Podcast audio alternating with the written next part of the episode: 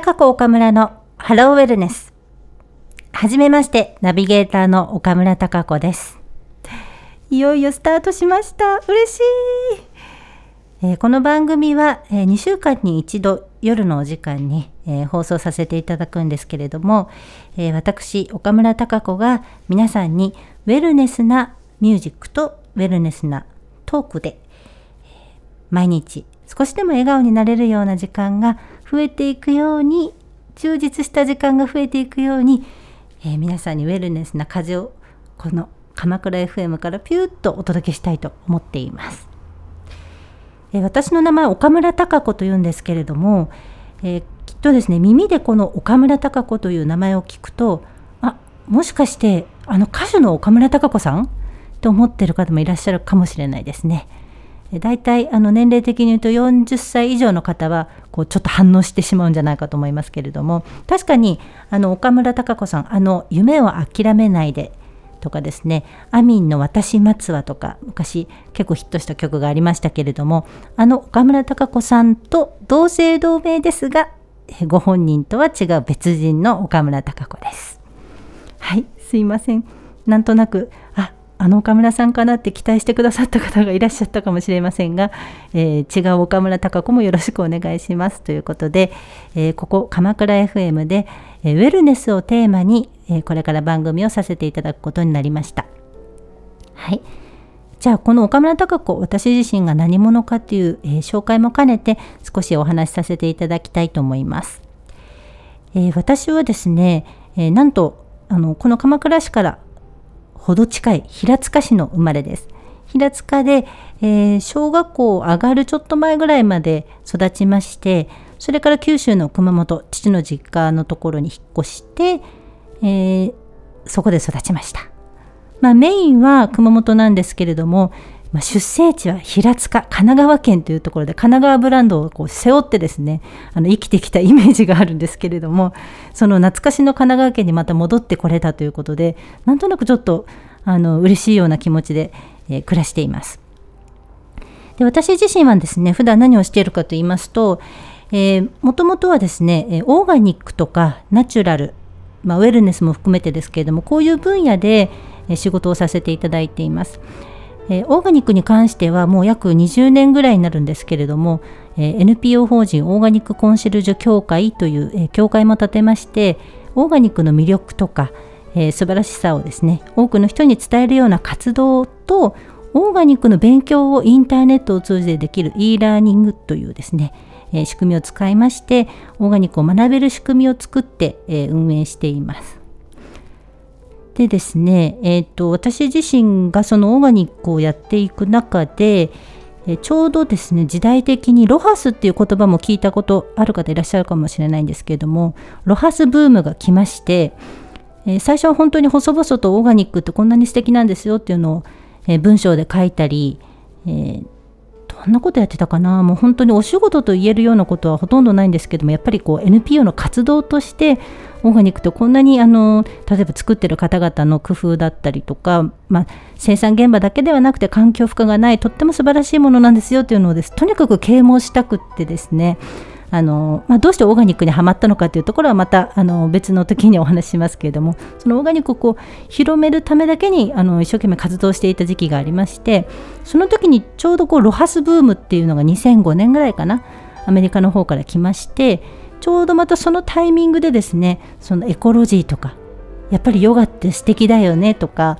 あの食べ物って安心安全なものって何だろうっていうような風潮にちょっとずつこうそういうカルチャーがアメリカから入ってきたんですね。でそのタイミングで、えー、とソニーミュージックアーティストさんからお声がけいただきましてあの日本初のエコタレントというちょっとあのなんとなくうさんくさい肩書きですけれども日本初のエコタレントとして、えーオーガニックコンシェルジュ岡村孝子のあの活動をソニーミュージックアーティスト所属のタレントとして、えーさせていただくというような時期に、えー時期もありました。でですね実際にやっぱメディアを通じてあの物事を伝えていくっていうスピードもありますし拡散力もあるしもうこれは NPO で細々とやっていくのももちろん大事なことなんですけれどもやっぱりそのメディアの力っていうのはすごいなということでそのまあタレント活動って言っても変ですけどもテレビに出たりあのラジオに出させていただいたり、まあ、雑誌で対談をしたりとかですねそういった活動もやってました。でその中でですねあのやっぱりあの私自身がすごい感じたのがあのいろんな専門家の方とかですねあのもちろん有名な方にもお会いしてお話を聞くんですけれども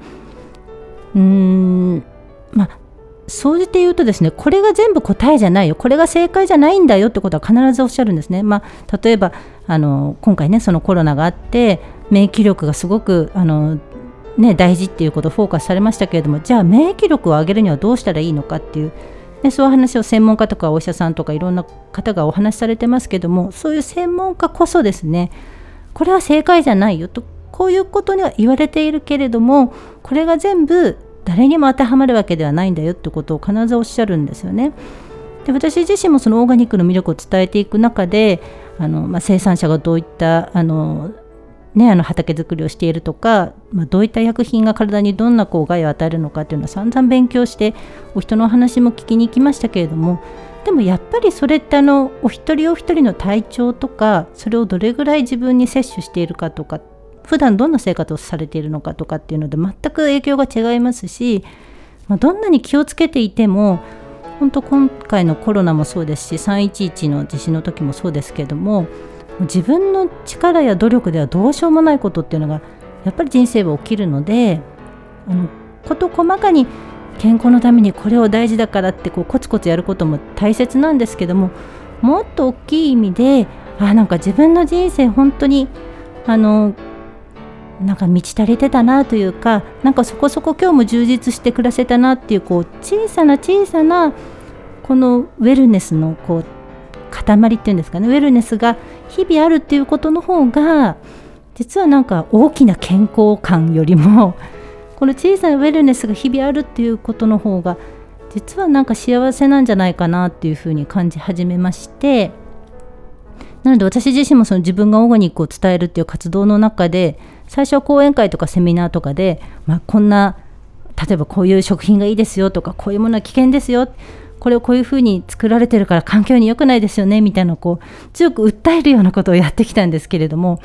なんとなくこう俯瞰してみるとですねなんかそれをこう正義みたいに振りかざしてたようなこうちょっとなんか違うすごい肩の力に入った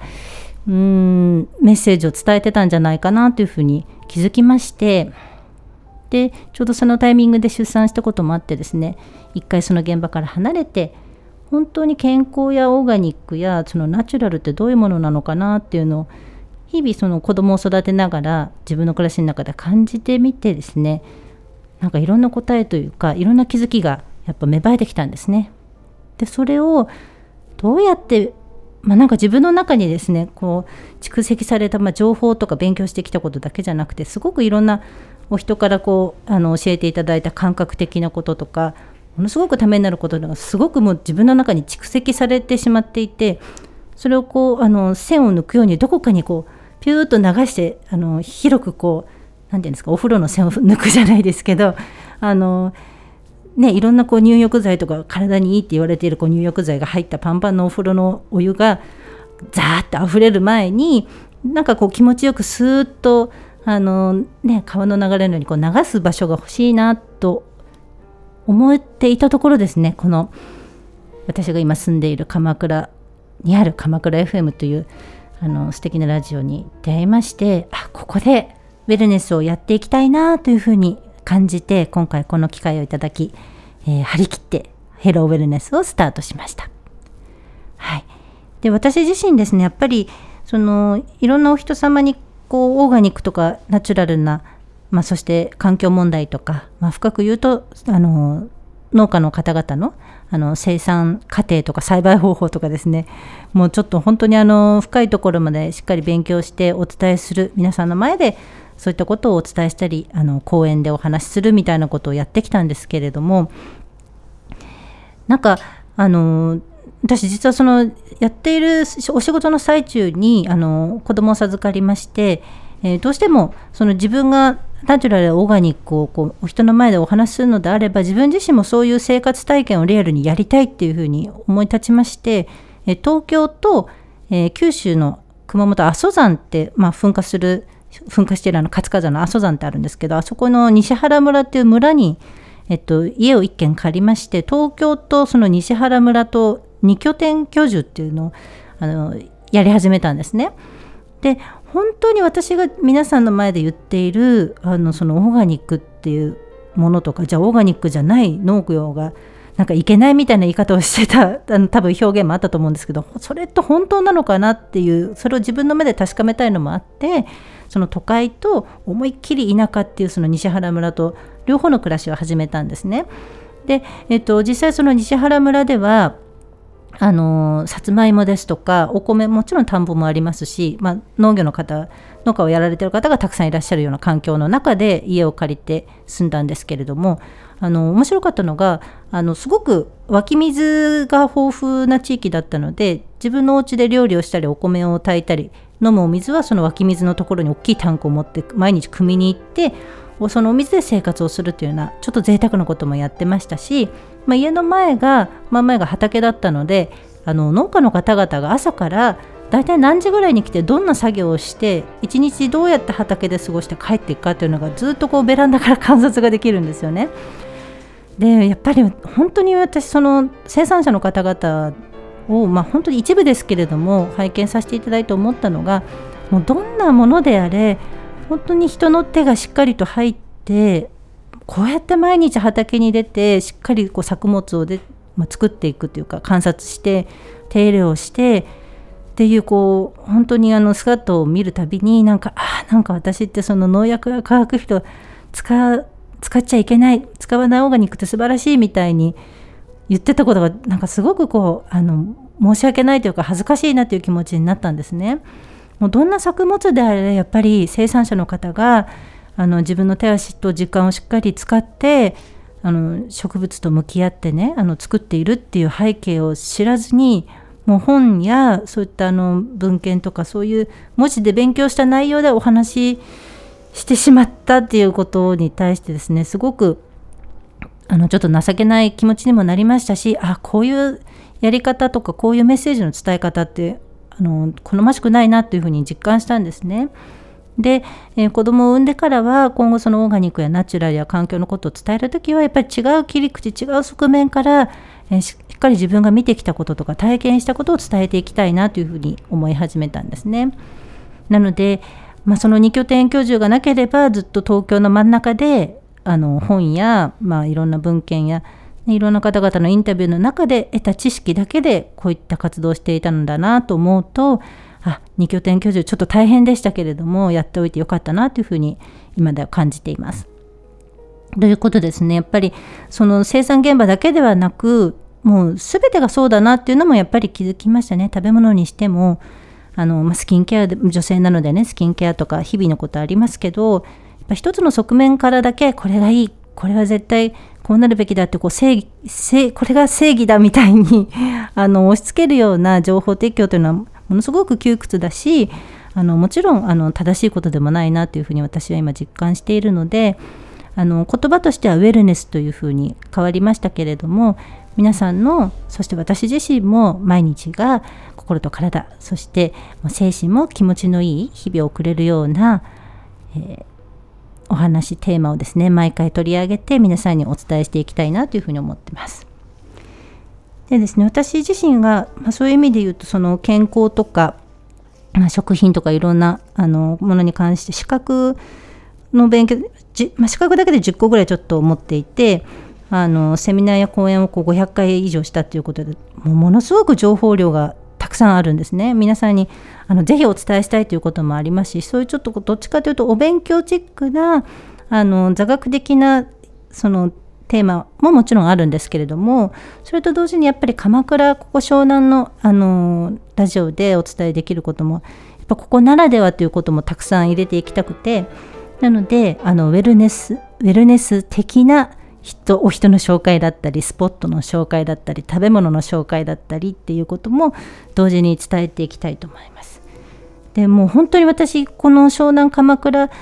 に見せられてどちらかというともうあの東京にいる頃は憧れの場所だったんですよね自分がこうリタイアした後にああいう場所でゆっくり文化と芸術に親しみながらあの日々を過ごしたいみたいな勝手なこうあの老後の妄想のあの 場所だったんですけれども一度だけ友達に、まあ、一回物件見に来たらということであの不動産巡りにちょっと連れてきてもらったらもう衝撃を受けてしまってこんなにあのこう山ってまあ、私阿蘇山の麓に住んでたので山ってこう遠くに大きくこうあのなんていうんですかね。大きいなんかこう山がザ山と思ってたんですけど 鎌倉ってもう生活の中に山なのか森なのか分かんない丘なのか分かんないものがこう迫り来るようにあのすぐそこに山があってそれと同時に川もあるし海もあるしもう圧倒的な生き物に囲まれて暮らしてるっていうこう何とも言えない肌感覚があってあこんなところで住めたらなんかうんちく語るよりは この感覚のまま何かもっとダイレクトに伝えられるものがあるんじゃないかなということをもう本当に日々感じていますのでこのウェルネスこの鎌倉ならではのウェルネスっていうのをあの毎回皆さんにお伝えできたらいいなというふうに思っています。であの私自身がですね鎌倉に住んでるのもそうだし実はその全国各地で鎌倉ファンっていうのもたくさんいらっしゃると思うんですね。でそういった意味で、えー、もっともっと鎌倉のファンの方を増やしていけるようなですね面白い魅力、まあ、地元にいるからこそ分かるその鎌倉そして湘南の魅力っていうのを、えー、詰め込んでいきたいと思っています。で私は子育てをしていてあの2人男の子がいるんですけれどもそういう子育て世代がですね今後なんかリモートワークとか増えてなんか東京に住まなくても都会じゃなくてもいいんじゃないっていうことでですねあじゃあ湘南とか気持ちよさそうだから住んでみる？っていうことをちょっと迷ったりあじゃあ住むとなったらどういうふうにどんなふうに暮らしてるのかな？っていう日々の暮らしのヒントっていうんですかね。こうリアルな生活ってこんな感じですよ。子育てってこんな感じですよ。それをあのウェルネスに過ごすにはこんな工夫があったらものすごく楽しいですよみたいな。そういう子育ての面もウェルネス的な部分からお伝えできたらと思っています。ということでなんだかもうお話しするだけで盛りだくさんになってしまいましたけれども、えー、ヘローウェルネス毎月第2第4の月曜日の夜どうぞ皆さんお聴きいただければ嬉しいです。それではまたナビゲーター岡村孝子でした。